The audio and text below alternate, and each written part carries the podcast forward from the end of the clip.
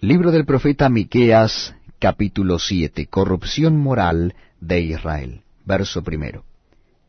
Ay de mí, porque estoy como cuando han recogido los frutos del verano, como cuando han rebuscado después de la vendimia, y no queda racimo para comer, mi alma deseó los primeros frutos. Faltó el misericordioso de la tierra, y ninguno hay recto entre los hombres. Todos acechan por sangre, cada cual arma red a su hermano. Para completar la maldad con sus manos, el príncipe demanda y el juez juzga por recompensa, y el grande habla el antojo de su alma, y lo confirman.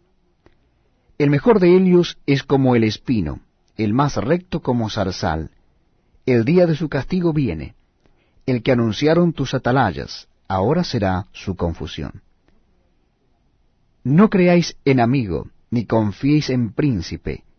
De la que duerme a tu lado, cuídate, no abras tu boca.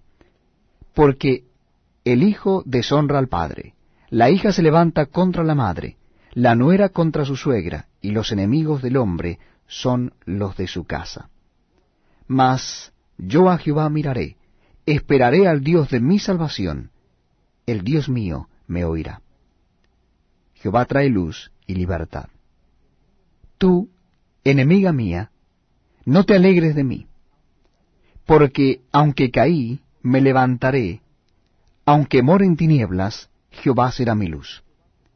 La ira de Jehová soportaré, porque pegué contra él, hasta que juzgue mi causa y haga mi justicia, él me sacará a luz, y veré su justicia. Y mi enemiga lo verá, y la cubrirá vergüenza, la que me decía, ¿dónde está Jehová tu Dios? Mis ojos la verán, ahora será hollada como lodo de las calles. Viene el día en que se edificarán tus muros, aquel día se extenderán los límites.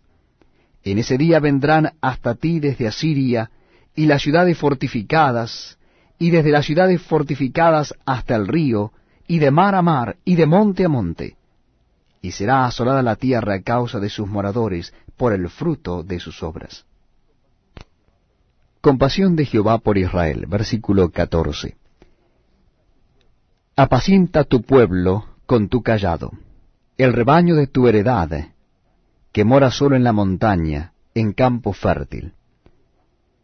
Busqué pasto en Basán y Galad, como en el tiempo pasado.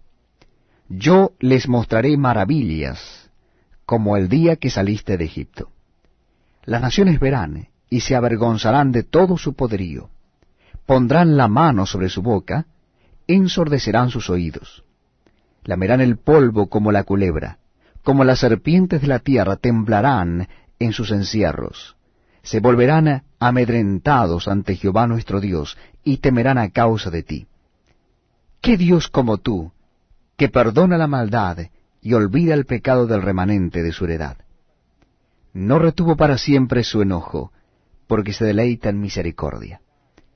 Él volverá a tener misericordia de nosotros, sepultará nuestras iniquidades y echará en lo profundo del mar todos nuestros pecados. Cumplirás la verdad a Jacob y a Abraham la misericordia